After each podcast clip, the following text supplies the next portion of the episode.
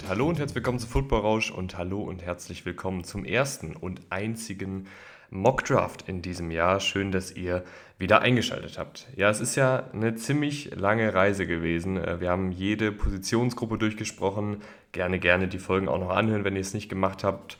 Und jetzt eben das große Finale der Mock Draft. Ich habe äh, auf Twitter eine Umfrage gemacht und gefragt, was für eine Art von Mockdraft ihr haben wollt, weil es gibt ja logischerweise unterschiedliche Varianten. Macht man es möglichst realistisch? Macht man es so, wie man es selber machen würde im Falle der, in dem Fall 31 äh, Erstrunden-Picks?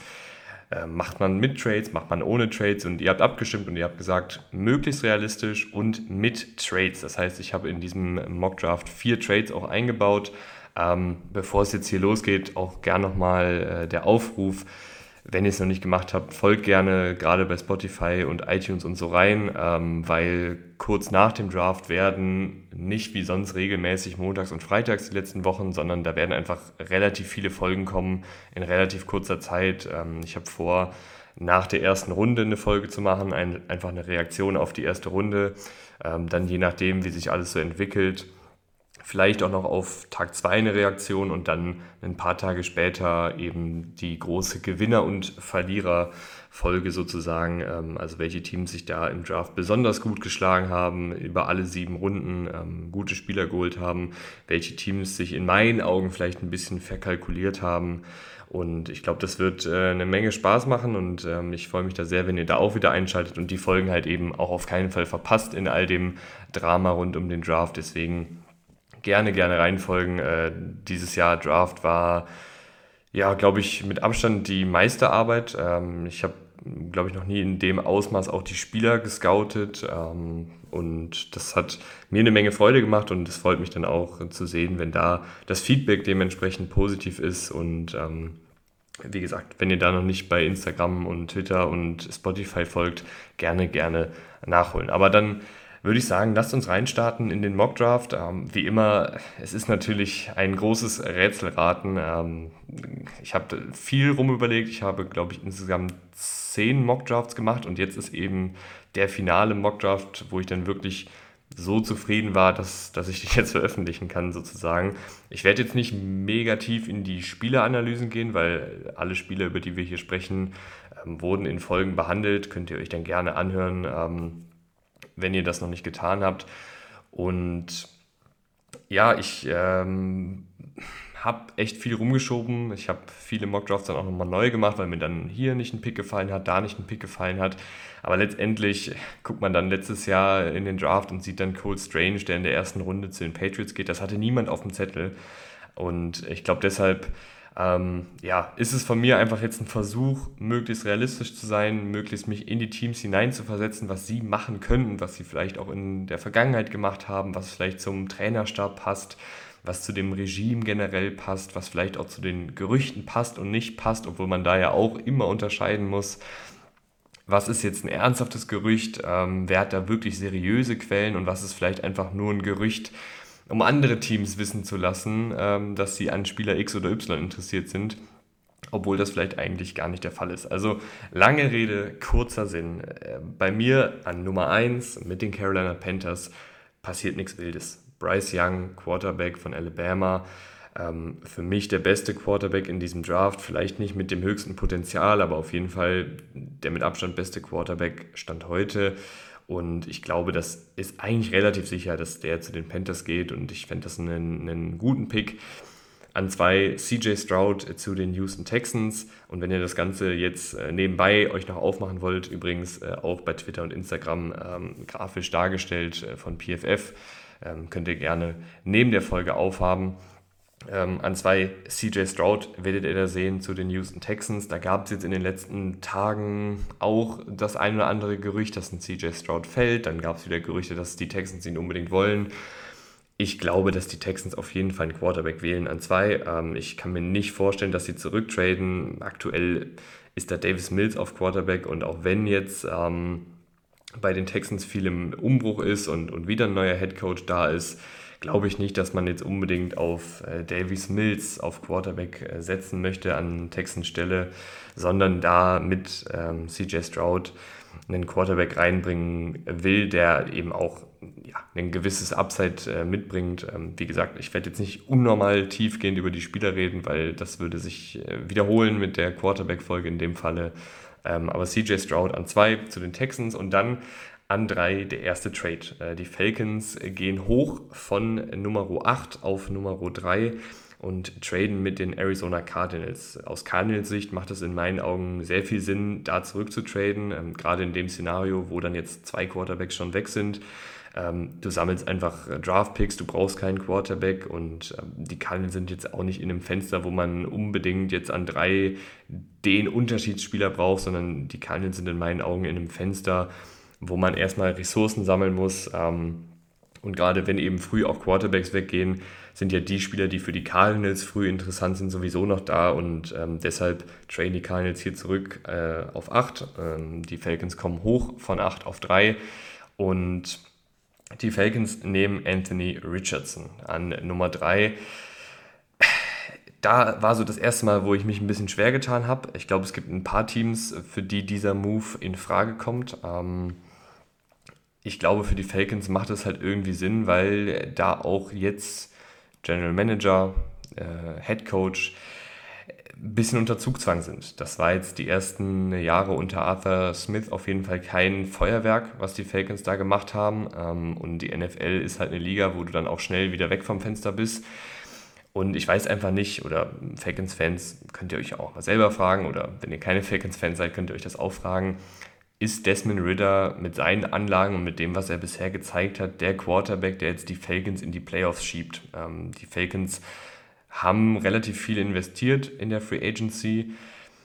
Desmond Ritter, finde ich, hat das auch ganz gut gemacht äh, letztes Jahr, als er dann mal reingekommen ist, aber jetzt auch nicht auf so einem spektakulären Niveau, dass ich jetzt sagen würde, der muss da der unangefochtene Starter sein und auf jeden Fall keinen Quarterback draften, weil dafür hatte er auch am College und auch in der NFL jetzt nicht diese Anlagen, dass er in meinen Augen sich zu einem Top 10 Quarterback entwickeln kann.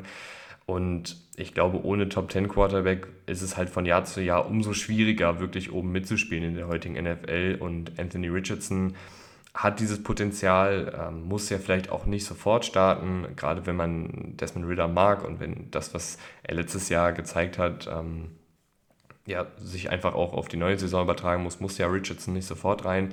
Aber ich glaube auch, allein was Richardson nochmal ähm, für einen Mehrwert im Laufspiel bringt, was die Falcons sehr gerne machen und was äh, in meinen Augen auch ein sehr schön designtes Laufspiel ist, das wäre einfach nochmal ein super spannendes Element und ich glaube, dass diese Offensive dann auch einen gewissen Floor hätte, selbst wenn Richardson als Passer noch nicht so mega weit ist, aber selbst da glaube ich auch, dass ähm, das generelle Offensivkonstrukt der Falcons ganz gut zu dem passen würde, was Richardson gut macht.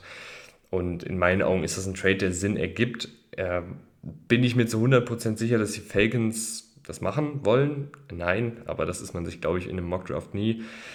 Aber ich finde, aus Falcons Sicht macht es durchaus Sinn, wenn man eben auch ein bisschen berücksichtigt, wie ist gerade so die Lage bei General Manager, bei Head Coach. Man muss vielleicht jetzt auch mal ähm, auch wegen des eigenen Jobs jetzt diesen Move machen, der dann die Franchise vielleicht mal Richtung Playoffs äh, schiebt und nicht eben äh, eine graue Maus im Liga-Mittelfeld sein.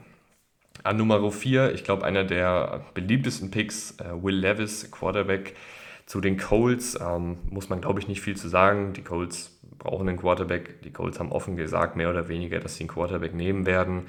Will Levis ist jetzt in dem Falle der vierte Quarterback ist halt ein bisschen blöd gelaufen für die Colts, dass sie da jetzt sozusagen keine große Wahl mehr haben. Aber ich halte alle vier Quarterbacks, und das habe ich ja auch schon in, dem, äh, in der Positionsvorschau ähm, gesagt, für gut und zumindest ähm, gut genug, dass man sie auch so früh wählen kann. Und dann sind jetzt alle vier Quarterbacks in den ersten vier Picks schon weg. Und an Nummer 5, ähm, natürlich gibt es für die Cardinals äh, jetzt keinen Quarterback mehr, was in meinen Augen auch durchaus eine realistische Option ist, wenn einer der ähm, Quarterbacks fallen sollte, dass die Seahawks hier an 5 äh, einen Quarterback nehmen.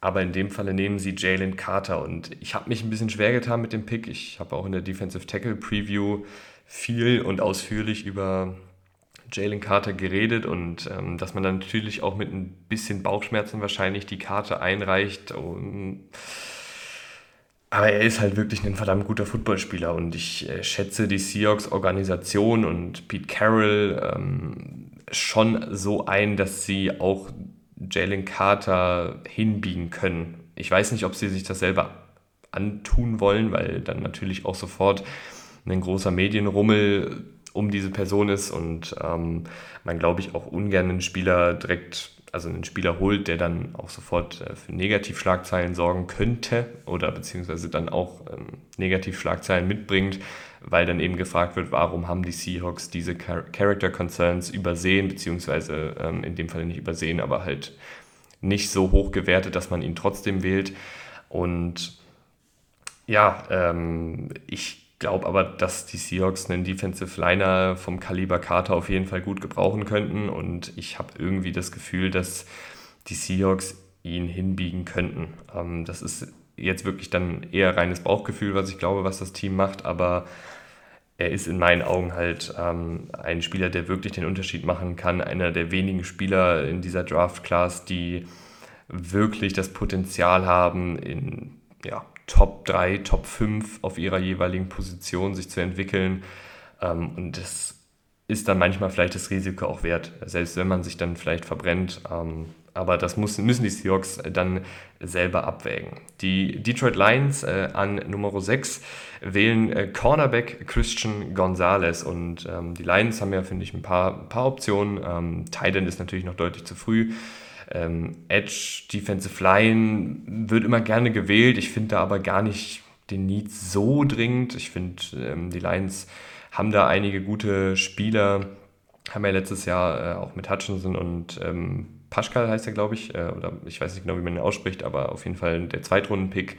Ähm, und dann eben auch noch James Houston, ein paar gute Edge-Rusher geholt. Du hast immer noch einen Charles Harris, du hast immer noch die Okara-Brüder ähm, da rumrennen. Das ist eine sehr tief besetzte Gruppe und in der Interior Defensive Line hast du in meinen Augen eigentlich auch ein paar ähm, gute, wenn auch nicht elitäre äh, Jungs, die jetzt nicht unbedingt ersetzt werden müssen. Also Levi Onwuzurike, äh, Alim McNeil sind auch beide erst ähm, 2021 gedraftet worden, haben beide, finde ich, auch gute Ansätze gezeigt. Äh, gerade Alim McNeil und John äh, Kaminski gefällt den, den Lions ja auch ganz gut, dem haben sie jetzt erst einen Vertrag gegeben. Also habe ich jetzt nicht so ganz gesehen, den Need, dass man da jetzt unbedingt noch einen, noch einen Edge Rusher draften muss. Ähm, und deswegen bin ich mit einem Cornerback gegangen. Christian Gonzalez, obwohl ich glaube ich Devon Witherspoon einen Ticken besser finde, finde ich, dass Christian Gonzalez von seinem Spielerprofil ähm, einen Ticken besser zu dem passt, was die Lions machen wollen. Und gerade auch in dieses äh, Defensivkonstrukt, was ja viel auch von den, ähm, von den Saints Einflüsse hat. Und Gonzalez, äh, hatte ich ja in der Preview auch gesagt, erinnert mich ja auch teilweise an einen Marshawn Lattimore, und ich glaube, dass die Lions vielleicht Ähnliches in ihm sehen könnten als diese klare Nummer 1. Und ich finde, das haben die Lions eben nicht. Also die Lions haben durchaus ja auch in der Free Agency mit Cameron Sutton, mit Emmanuel Mosley, ähm, auch mit CJ Gardner Johnson ähm, investiert, aber eine klare Nummer 1 sehe ich da noch nicht und das kann eben ein Christian Gonzalez sein und dann hast du eine wirklich sehr, sehr variable, sehr dominante Secondary, mit der du auch schematisch sehr, sehr viel machen kannst. An Nummer 7 dann der zweite Trade und das ist was, man kann natürlich Bill Belichick nie einschätzen. Aber ich glaube, wenn Bill Belichick einen Cornerback sieht, der verdammt gut in Man-Coverage ist, der sehr, sehr gute athletische Werte mitbringt, vielleicht kann er nicht widerstehen und tradet hoch von 14 auf 7 mit den Las Vegas Raiders. Da ist natürlich dann auch eine gewisse Connection zwischen den beiden Franchises ähm, mit McDaniels, dem Head Coach der Raiders und Belichick. Vielleicht ist da dann die Kommunikation einfacher. Und Belichick tradet hoch auf 7 und wählt Devon Witherspoon, ähm, der der Secondary auch diese klare Nummer 1 potenziell geben kann. Ähm, sie haben mit John Jonathan Jones, finde ich, eine gute Nummer 2, der aber auch weil er eben nicht der Größte ist, ähm, schon gewisse Limitationen mitbringt. Ähm, du hast letztes Jahr noch Jack Jones gedraftet, du hast da äh, noch einen Miles Bryant, ähm, du hast noch Marcus Jones, also du hast ein paar junge Spieler, aber Devon Witherspoon würde dieser Defensive einfach nochmal äh, mehr Qualität geben, eine klare Nummer 1 geben, einen klaren Outside-Cornerback geben, der eben all diese Man-Coverage-Konzepte schon am College sehr, sehr gut umgesetzt hat. Und das wäre wirklich ein, ein großartiger Draft-Pick. wenn sie bei 14 bleiben, die Patriots, ist das immer noch ein Spieler, den ich da auf jeden Fall wählen würde, ähm, sollte er fallen. Aber in dem Falle denke ich mir, dass vielleicht Belichick, gerade wenn die Lions äh, an 6 einen Cornerback nehmen und dann Witherspoon wahrscheinlich bei den meisten Teams auch der nächste Cornerback in der Rangordnung wäre, glaube ich, dass Belichick da vielleicht sogar bereit ist, hochzutraden ähm, für diesen Spieler ähm, und da ein weiteres Puzzlestück für seine Defensive sammelt. An Nummer 8 äh, dann die Cardinals, relativ simpel mit dem Pick von den Falcons. Ähm, Will Anderson verstärkt äh, die Defensive Line, brauchen sie dringend. Äh, Edge Rusher muss man, glaube ich, nicht viel zu sagen. Ähnlich wie die Chicago Bears, die sich hier Tyree Wilson sichern. Ähm, auch hier, die Bears brauchen ganz, ganz dringend Edge Rusher. Tyree Wilson ähm, vielleicht sogar noch mit ein bisschen mehr Potenzial als Will Anderson also kann man, glaube ich, so oder so rumdrehen. Es gibt ja aktuell auch wieder Gerüchte, dass vielleicht ein Tyree Wilson als erster Edge Rusher geht. Ihr könnt den Mockdraft ja auch so ein bisschen als Tendenz sehen, was ich denke, was für eine Position die Teams vielleicht bedienen. Ob die Cardinals jetzt an 8 Anderson oder Wilson nehmen oder ob die Bears dann an 9 Anderson oder Wilson nehmen, sei mal dahingestellt. Aber in dem Falle ähm, ist jetzt Anderson an 8 zu den Cardinals und Wilson an 9 zu den Bears. Und an Nummer 10 war ich das erste Mal lange, lange am Grübeln ähm, bei den Philadelphia Eagles. Ich habe überlegt, will ich zurücktraden, habe dann aber irgendwie nicht so was mega passendes gefunden. Äh, ist aber in meinen Augen durchaus denkbar, dass die Eagles hier zurücktraden. Dann habe ich überlegt, ist das jetzt hier schon der, der Zeitpunkt, wo ein Bijan Robinson in einem realistischen Mockdraft geht? Sind die Eagles bereit, einen Running Back mit dem 10. Pick zu nehmen? Dann habe ich mir irgendwie gedacht, nee, das das passt nicht zu den Eagles, auch wenn es natürlich irgendwo Sinn ergeben würde. Und ähm, dann habe ich überlegt, sind noch ein paar Passrusher da, aber so richtig, klar, die Eagles sind auch immer ein Team, was ähm, gerne Spieler schon mal holt, obwohl da noch gar nicht so ein Need ist, was in meinen Augen auch sehr, sehr clever ist. Das hat sich bei Landon Dickerson ausgezahlt. Ähm, bei Jordan Davis werden wir es jetzt sehen, Kobe Dean, ähm, das sind alles Spieler, die vielleicht letztes Jahr also Dickerson nicht, aber Davis und, und Dean zum Beispiel sind Spieler, die letztes Jahr vielleicht noch nicht so mega viel Spielzeit bekommen haben, aber dann jetzt im zweiten Jahr eben, ähm, wenn dann andere Spieler älter werden oder nicht mehr im Kader sind, ähm, zum Einsatz kommen. Und dann habe ich gedacht, ganz ehrlich, die nehmen jetzt Deontay Banks. Ähm, ist zwar der dritte Cornerback, also drei Cornerbacks schon in den, in den Top 10, aber Deontay Banks, ich glaube, dass der enorm hochgehen wird, weil der hat unfassbare athletische Tools ich finde es auch, wenn man sich den ähm, Kader der Eagles anguckt, du hast mit Bradbury und Slay natürlich zwei sehr gute Cornerbacks, die aber beide auch schon älter sind, die beide auch nicht mehr super lange Vertrag haben oder wahrscheinlich, oder eher gesagt, die beide wahrscheinlich auch nicht mehr super lange ähm, auf dem Niveau spielen werden, dass die Eagles sie zu den aktuellen Konditionen halten werden wollen. Und da dann eben jetzt einen Deontay Banks ranzuziehen, den du auch mal ins Slot stellen kannst, der dann vielleicht auch mal Tight Ends decken kann, ähm, der aber dann eben auch je nach Matchup einfach nochmal mehr Geschwindigkeit mitbringt als ein Bradbury, auch als ein Slay, der nicht jünger wird, ähm, ist, finde ich, dann ein sehr, sehr interessanter Pick und würde in meinen Augen auch ein bisschen zu dem passen, was die Eagles einfach in den letzten Jahren gemacht haben, nämlich gute Spieler zu holen, die vielleicht jetzt nicht sofort eine Starterrolle haben, aber dann spätestens in der nächsten Saison, also in der, nicht in der jetzigen Saison, sondern in der danach, ähm, zu einem klaren Starter avancieren. Und äh, Deontay Banks hat da sehr, sehr gute Anlagen. Ist vielleicht auch ein bisschen ähm, biased von mir, weil ich Deontay Banks sehr, sehr gerne mag, aber ich habe wirklich versucht, möglichst objektiv zu sein und möglichst ähm, subjektiv aus der Sicht des Teams äh, zu wählen. Und da ist jetzt eben Deontay Banks für die Eagles bei rumgesprungen.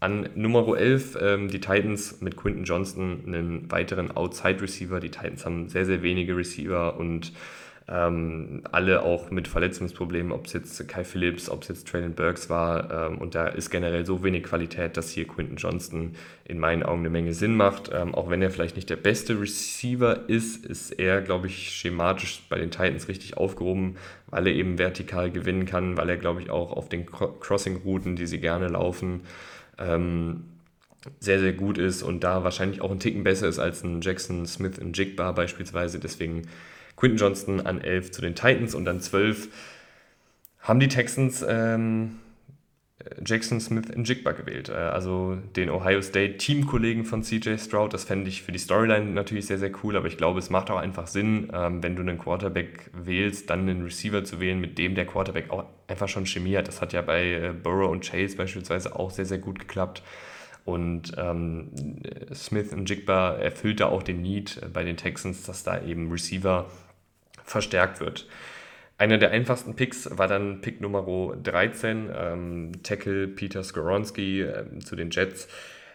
Die brauchen einfach einen Tackle, weil wir wissen nicht, was, was mit Mackay Beckton passiert. Ähm, Guard ist jetzt auch alles andere als super rosig bei den Jets und das könnte Skoronski eventuell auch spielen. Also ich glaube, du holst da einfach ähm, einen Spieler, der dann, je nachdem, wo es am meisten brennt, nach dem Training Camp ähm, spielen kann und der in meinen Augen auch relativ schnell spielen wird. Also ist jetzt keiner dieser Tackles, die vielleicht noch ein bisschen Anlaufzeit brauchen, sondern eben jemand, der dir relativ schnell weiterhelfen kann. Was ich in diesem Mockdraft, kann ich jetzt ja sagen, wo wir gerade bei den Jets sind, nicht gemacht habe, ich habe jetzt keinen Aaron Rodgers Trade gemacht. Ähm, wenn das passiert, kann es natürlich sein, dass dieser Pick, dieser 13. Pick dann eben Aaron Rodgers ist, die Packers an 13 wählen und auch da fände ich einen äh, Peter Skoronski gar nicht so verkehrt. Das wäre vielleicht nicht das was ich unbedingt machen würde. Ähm, aber verkehrt fände ich es zumindest nicht, weil auch bei David Bakhtiari wissen wir nicht genau, wie es da weitergeht. Die Offensive Line der Packers ist jetzt nicht so, dass ich da sagen würde, da sind fünf klare Starter. Also ja, könnte man sich auch vorstellen, dass wenn Aaron Rodgers ähm, getradet wird und die Packers den 13. Pick der Jets bekommen, dass hier trotzdem Peter Skoronski geht, nur halt nicht nach New York, sondern nach Green Bay. An 14 dann die Raiders mit dem Pick der Patriots. Äh, die äh, verstärken ihre Interior Defensive Line mit Kalijah Kenzie. Ähm, ja, ist ähm, ein verdammt guter Pass-Rusher. Die Raiders haben schon lange keine äh, wirkliche Interior-Präsenz mehr gehabt, die konstant Druck gemacht hat. Und Kenzie kann das einfach. Ähm, ich glaube auch, dass man ihn sehr, sehr spannend mit einem Max Crosby einsetzen kann, mit Stunts, ähm, vielleicht auch mal einen Kenzie als Edge aufstellen kann bei Early Downs, um ihn so ein bisschen zu schützen ähm, in der Laufverteidigung. Das hatte ich ja auch schon in der, in der Positionsvorschau gesagt. Und dann vielleicht so auch, also wenn du dann mit Kainsey und äh, Crosby auf Edge spielst, dann ähm, kann sich Chandler Jones ein bisschen auf der Seitenlinie ausruhen und dann eben bei Third Down raufkommen und Kainsey rückt in die Mitte. Und dann ist das ein echt spannender Pass Rush mit äh, Chandler Jones, Max Crosby und äh, Kainsey. Und das fände ich ähm, einen sehr, sehr sinnvollen Pick. An Nummer 15 äh, geht dann der nächste Pass-Rusher vom Board, äh, diesmal nach Green Bay zu den Packers. Äh, Lucas Van Ness, der dieses Power-Profil mitbringt, was die Packers einfach seit Jahren sehr, sehr gerne mögen bei ihren Edge-Rushern. Sei es Rashan Gary, sei es Preston Smith, sei es Zedarius Smith ähm, und jetzt Lucas Van wäre dann eben der Nächste, der einfach auch viel mit seiner Power kommt der vielleicht sogar auch ähm, als Inside Rusher, bei, als Defensive Tackle ähm, gewinnen kann bei Pass Rushing Downs, also bei drittem und elf oder so, kannst du ihn, glaube ich, auch als Defensive Tackle aufstellen. Ähm, und ich sehe da auf jeden Fall auch den Need. Ähm, Rashan Gary letztes Jahr viel verletzt gewesen, Preston Smith wird nicht mehr jünger. Ähm, du hast natürlich noch ein paar Spieler, die da irgendwie noch rein und raus rotieren, aber Lukas Van Ness würde der ganzen äh, Geschichte da auf Edge Rusher bei den Packers einfach nochmal frisches Blut ähm, bringen und vor allen Dingen auch einen qualitativen Boost.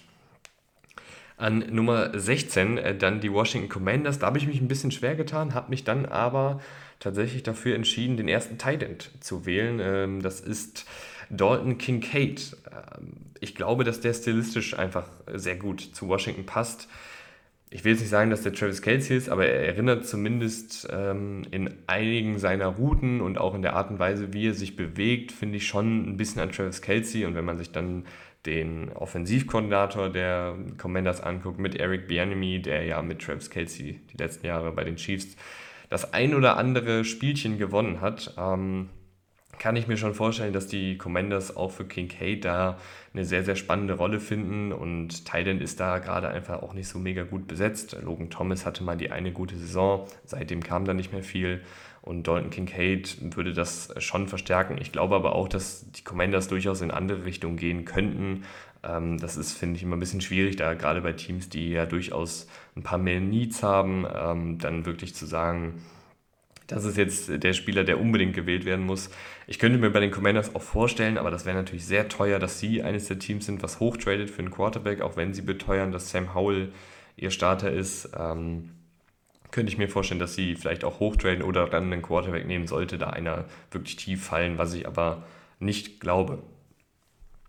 Wir sind bei der Hälfte angekommen, beziehungsweise knapp über der Hälfte, weil es gibt ja nur 31 Picks.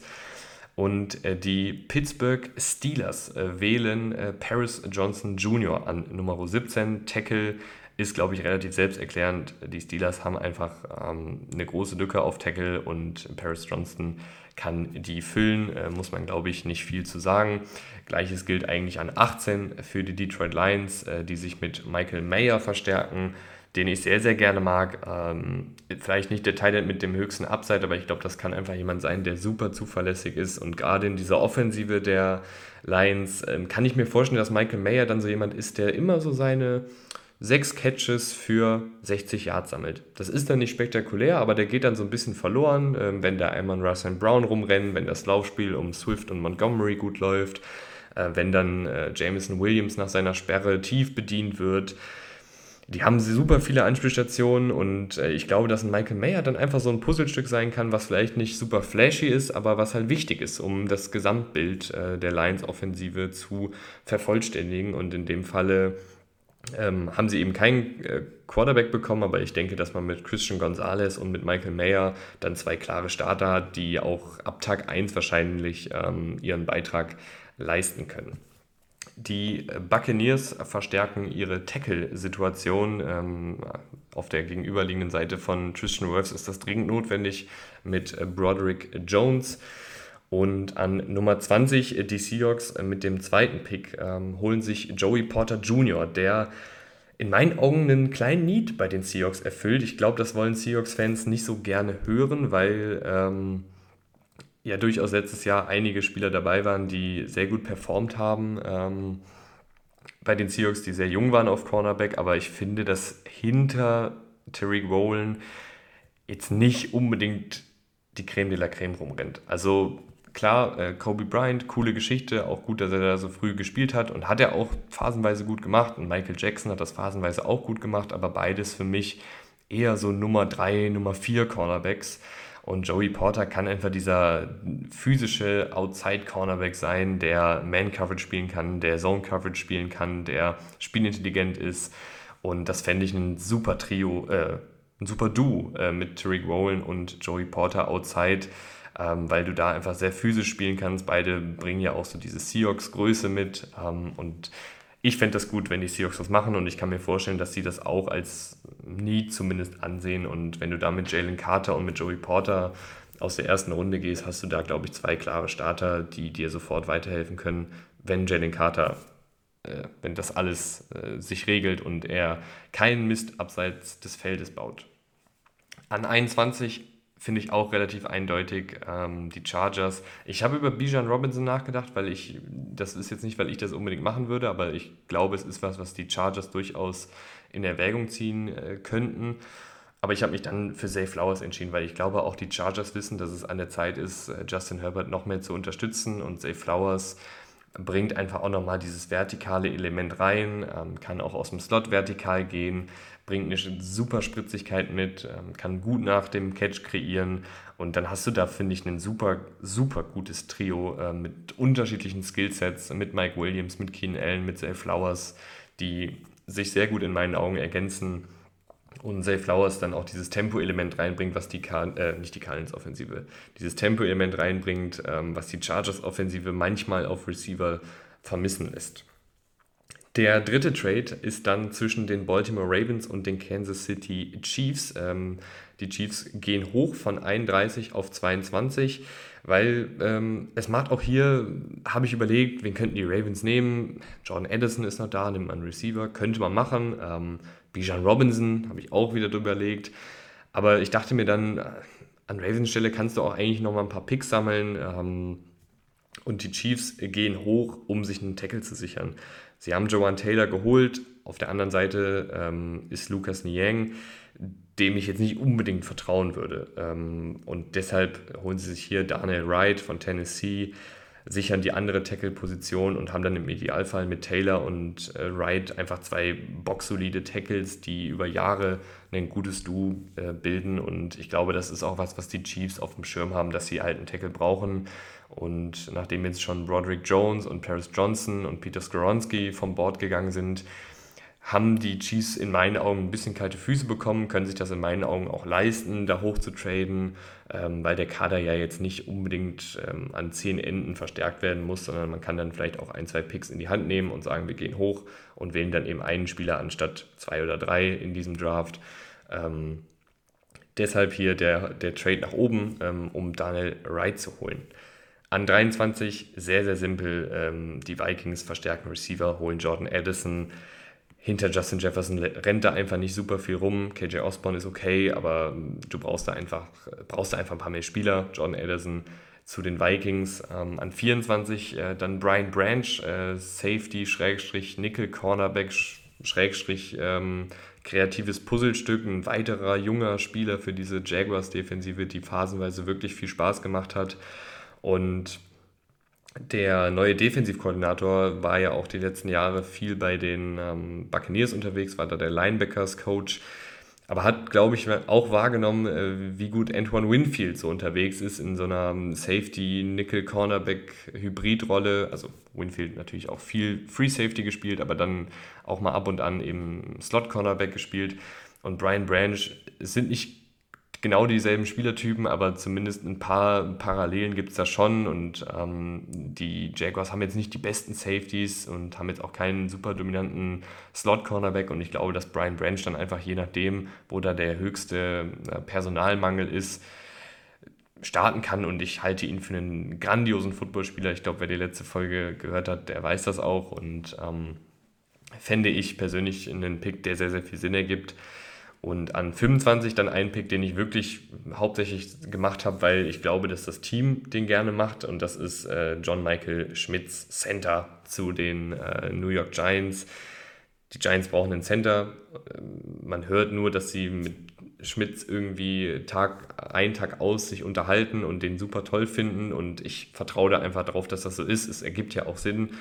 Ähm, natürlich kann man dann immer drüber reden, muss man jetzt in der ersten Runde schon einen Center nehmen, aber ich glaube, wenn du da wirklich dir sehr sicher bist, dass der dein Center der Zukunft sein wird, dann kann man das, finde ich, auf jeden Fall machen. Und deswegen äh, Schmitz äh, zu den Giants und dann an 26 äh, geht der Mann übers, ähm, ja, über die Ladentheke, Bijan Robinson zu den Cowboys. Ja, äh, ich habe mich sehr schwer getan, Bijan Robinson in der ersten Runde unterzukriegen, weil ich das einfach sauschwierig finde, einen Running Back von seinem Kaliber nicht, nicht zu wählen in der ersten Runde, wenn ich einen realistischen Mockdraft mache. Wir haben, glaube ich, alle schon genug über Posi Positional Value gehört. Ähm, und ich glaube auch, dass, dass Bijan Robinson ein so gutes Skillset mitbringt, dass man ihn Ende der ersten Runde wählen kann. Ich würde ihn auf keinen Fall an, an 10 wählen, an Eagles Stelle und ich glaube auch nicht, dass die Eagles das machen. Ich kann mir aber durchaus vorstellen, dass die Cowboys Ende der ersten Runde sagen, der ist so ein grandioses Talent. Äh, Tony Pollard ist noch verletzt, ist auch nur auf dem Franchise-Tag da. Wir holen Bijan Robinson. Äh, das heißt ja nicht, dass man dann dem Sieg Elliott so einen riesen zweiten Vertrag geben muss. Aber wenn du da die nächsten fünf Jahre äh, dein Laufspiel weiter auf so einem guten Niveau halten kannst äh, mit Bijan Robinson, und dann auch mit einem Pollard, zumindest nächstes Jahr noch, dann ist das, glaube ich, ein Pick, der, der Sinn ergibt. Ähm, du kannst natürlich hier auch über andere Positionen nachdenken, End zum Beispiel, aber ich fand, was Jake Ferguson ge gezeigt hat, war schon ganz ordentlich und der hat mich übrigens letztes Jahr auch sehr an Dalton Schulz erinnert, als er äh, gewählt wurde. Deswegen könnte, könnte ich mir vorstellen, dass sie ihm da auch das Vertrauen geben wollen, aber ich glaube, dass die Cowboys Bijan Robinson nehmen würden, wenn er hier noch da ist. An 27 ähm, nehmen die Buffalo Bills äh, Nolan Smith, der relativ tief gefallen ist. Äh, es war auch nicht extra. Ich fand irgendwie, hat es aber vorher nicht so richtig Sinn ergeben, ihn zu wählen. Ähm, und die Bills freuen sich, dass, dass Nolan Smith hier an 27 noch verfügbar ist. Bringt, finde ich, auch ein, auch ein Skillset mit, was so in dem Pass Rush der Bills noch nicht da ist. Hast Gregory Rousseau, der viel über Power kommt und viel über seine Länge und Größe. Ähm, Du hast einen Von Miller, der von einer Verletzung wiederkommt und jetzt auch nicht mehr, also Von Miller früher natürlich absolut auch über sein Tempo gekommen ist, aber heutzutage finde ich auch viel über, über Raffinesse kommt, viel über Power kommt. Ähm, natürlich auch immer noch ein gutes Tempo mitbringt, aber Nolan Smith bringt das einfach nochmal auf einem, auf einem ganz anderen Niveau mit ähm, und verstärkt dann den Bills Pass Rush, der letztes Jahr ja dann auch echt abgebaut hat und gibt den Bills, finde ich, auch nochmal so ein Puzzlestück, wo man dann im Pass Rush selber auch nochmal kreativer werden kann. Du kannst einen Nolan Smith äh, per Stunts in Szene setzen, der kann zwischen Gaps umherspringen, du kannst ihn auch in Coverage mal, mal ähm, fallen lassen. Also da gibst du dir selber einfach nochmal eine gewisse Flexibilität und ein Skillset, was so in meinen Augen im Bills-Kader noch nicht da ist. Dann ähm, müssen sich leider äh, die Bengals-Fans ähm, gedulden, beziehungsweise Bengals-Fans, es gibt leider keinen Erstrunden-Pick für euch, weil die Bengals traden zurück und zwar auf 32, also auf den ersten Pick in der zweiten Runde mit den Pittsburgh Steelers. Ähm, ich habe mir den Bengals-Kader angeguckt, ich habe auch überlegt, wen könnte man hier wählen. Ähm, gab ein paar Kandidaten, aber dann dachte ich mir irgendwie so, pff, muss jetzt gar nicht so unbedingt sein und dann habe ich mir gedacht, wähl, sammel doch einfach noch ein, zwei mehr Picks ein. Ähm, die Steelers kommen hoch auf 28, um Brian Brzee zu holen, um die Defensive Line zu verstärken. Und ich glaube, es macht auch da Sinn, ähm, für Brian Brzee dann hochzutraden in die erste Runde. Der kommt von einer Verletzung, beziehungsweise von einer verletzungsgeplagten Saison, ähm, hat sich ja 2021 das Kreuzband gerissen, wenn ich das jetzt gerade so richtig im Kopf habe, und war dann letztes Jahr auch hier und da mal wieder angeschlagen. Ähm, da weiß man einfach noch nicht so genau, wie das alles so in der NFL wird. Ich glaube auch generell, dass Brian Brzee ein bisschen Anlaufzeit braucht und wenn du dann mit dem Trade in die erste Runde dir auch den Spielraum gibst, die Fifth Year Option zu ziehen äh, bei Brzee, dann ist es, hat es, glaube ich, einen gewissen Wert und ähm, die Steelers traden hier eben hoch um ihn äh, zu holen, um dann auch die Defensive Line mal zu verstärken, die Interior Defensive Line, die echt über die letzten Jahre ähm, erstens ein bisschen in die Jahre gekommen ist und äh, mit Stefan Tuitt ist ja auch dann ein sehr, sehr guter Pass-Rusher in Rente gegangen und ähm, ich kann mir gut vorstellen, dass die Steelers so oder so in diesem Draft versuchen werden, das zu adressieren und in dem Falle würden sie es eben mit einem Trade nach oben machen, ähm, um sich dann Brizzy zu sichern. Natürlich ist es hier auch ein Trade äh, inner Division, also ähm, ja, zwischen zwei Divisionskonkurrenten. Ich glaube aber, wenn das für beide passt, ist das auch okay. Also ich wüsste jetzt nicht, warum man das dann nicht machen soll, wenn beide sich mit dem, ähm, mit dem Deal, wenn beide mit dem Deal zufrieden sind. Und in dem Falle macht es eben für mich schon Sinn, ähm, das zu machen. Und an Nummer 29 äh, wählen dann die New Orleans Saints. Auch da, das kann wirklich in alle Richtungen gehen. Also äh, Saints kann ich überhaupt nicht einschätzen, äh, wo sie hinwollen. Ähm, ich kann mir Receiver vorstellen, ich kann mir Edge Rusher vorstellen, ich kann mir Offensive Line vorstellen. Und ich habe mich äh, jetzt für einen äh, Interior Defensive Liner entschieden, für Marzi Smith, der da ja durchaus den Adelas vielleicht etwas ähm, auffangen soll, weil die Saints haben ja echt einige Spieler verloren in der Defensive Line mit äh, David Onyemada, mit Shai Tuttle, äh, Sheldon Rankins ist schon ein paar Jahre weg, also da sind wirklich viele Starter weg und aktuell sind da die Jungs, die wahrscheinlich auf dem Feld stehen werden in der Interior Defensive Line, äh, Kalen Saunders, Nathan Shepard und Malcolm Roach und wenn ihr jetzt sagt, wer, dann äh, ist das, glaube ich, auch der Grund, warum ich dann eben äh, Marzi Smith hier genommen habe, ein junger Interior Defensive Liner, der gegen den Lauf sehr gut ist, aber auch durchaus Qualitäten als Pass-Rusher mitbringt. Und wir haben noch zwei Picks und äh, Pick Nummer 30 bei den, also bei den Eagles, ich habe mich schwer getan. Ich sage es euch ehrlich, weil ich, die Eagles sind für mich so ein bisschen unberechenbar, weil sie eigentlich schon sehr, sehr clever an den Draft rangehen und ich bin halt nicht clever. Und ich weiß nicht, ich kann nicht auf dem Niveau operieren, auf dem ein Howie Roseman operiert. Und es gibt aber, finde ich, schon einen Need, den die Eagles haben. Also jedes Team hat ja Needs. Äh, die Eagles äh, könnten auch einen dritten Receiver wählen. Das war auch was, was ich überlegt habe, ähm, an, an 10 oder vielleicht an 30. Ähm, aber ich finde, was die Eagles auf jeden Fall brauchen, ist noch ein Linebacker. Und das ist jetzt so ein Pick, den mache ich dann eher, weil ich denke, dass die Eagles ihn vielleicht machen würden. Nicht unbedingt, weil ich ihn hier machen würde, aber Jack Campbell ist einfach ein sehr, sehr physischer Linebacker, ist ein laufverteidigender Linebacker, der hat die, die prototypischen Maße eines Linebackers, der bringt eine enorme Länge mit. Ähm, ich kann mir vorstellen, dass sie ihn gut finden und ich glaube auch, dass er sofort starten würde, weil du hast einen TJ Edwards verloren, ähm, du bist da generell jetzt nicht so mega gut aufgestellt. Eine Kobe Dean ist ähm, jetzt kein klassischer Middle-Linebacker, der irgendwie gegen Guards oder Center in der Laufverteidigung äh, seine Brötchen verdient, sondern der halt eben über die, die Pass-Coverage kommt und der am besten freigehalten werden muss äh, und jetzt nicht ständig ähm, gegen irgendwelche Blocker ankämpfen muss. Du hast Nicholas Moreau verpflichtet, Puh, ja, okay, aber ähm, ich glaube, du brauchst da einfach jemanden, der, der noch ein ganz anderes Level an Physis auch mitbringt auf Linebacker, ähm, der da nahe der Line of Scrimmage eben die Arbeit macht, der da viel auch die Drecksarbeit macht und äh, Jack Campbell ist da, finde ich, schon sehr, sehr gut für, für diese Rolle. Und deshalb macht es dann für mich aus Eagles Sicht schon Sinn, hier einen Linebacker Ende der ersten Runde zu nehmen. Ich habe natürlich auch überlegt, ob man nochmal zurücktraden kann. Kann man durchaus auch machen, aber das wäre mir dann, äh, ja, dann doch ein bisschen zu viel gewesen, weil ich glaube, äh, je nachdem, also zu viel Risiko gewesen, weil ich glaube, je nachdem könnte dann könnte ein Jack Campbell, weil er eben einen, in der Draft-Class einen sehr, sehr äh, unikates äh, Skillset mitbringt, wenn das ein Wort ist, ähm, könnte Jack Campbell dann auch relativ schnell weg sein. Und ich glaube, das wollen die Eagles in dem Falle, wenn, wenn ich die Eagles wäre, würde ich das nicht riskieren. Und ich kann mir auch vorstellen, dass die Eagles das vielleicht nicht äh, riskieren wollen. Und dann eben mit Jack Campbell ähm, diesen, diesen klassischen Linebacker, diesen klassischen Mittellinebacker sich holen, der dann in die Fußstapfen von TJ Edwards treten wird. Pick Nummer 31 und der letzte Pick im ähm, Mock Draft sind dann die Baltimore Ravens, die den Pick von den Chiefs haben und die Ravens, ähm, ja, war ein bisschen kompliziert, äh, da einen Spieler mir zu überlegen, weil ich nicht genau weiß, was die Ravens jetzt in der Lamar Jackson-Situation machen. Wenn er zurückkommt, wenn das alles glatt geht, dann ist vielleicht auch ein Receiver hier nochmal interessant.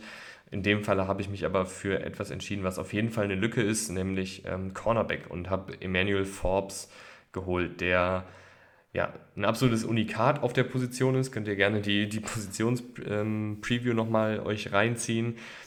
Aber glaube ich schon auch in diesem System funktionieren kann, weil er eine enorme Athletik mitbringt, weil er eine gute Länge mitbringt und ich glaube, dass das schon funktionieren kann. Er kann auch gut tackeln. Äh, ich glaube auch, dass er gewisse Qualitäten als Blitzer mitbringt, wenn, wenn das gewollt ist. Ähm, und ich fände das einen interessanten Fit. Ich weiß gar nicht, ob das so der geilste Fit ist, weil ähm, ich bin mir nicht sicher, ob Emmanuel Forbes wirklich in, in Press-Man-Coverage zum Beispiel bestehen kann.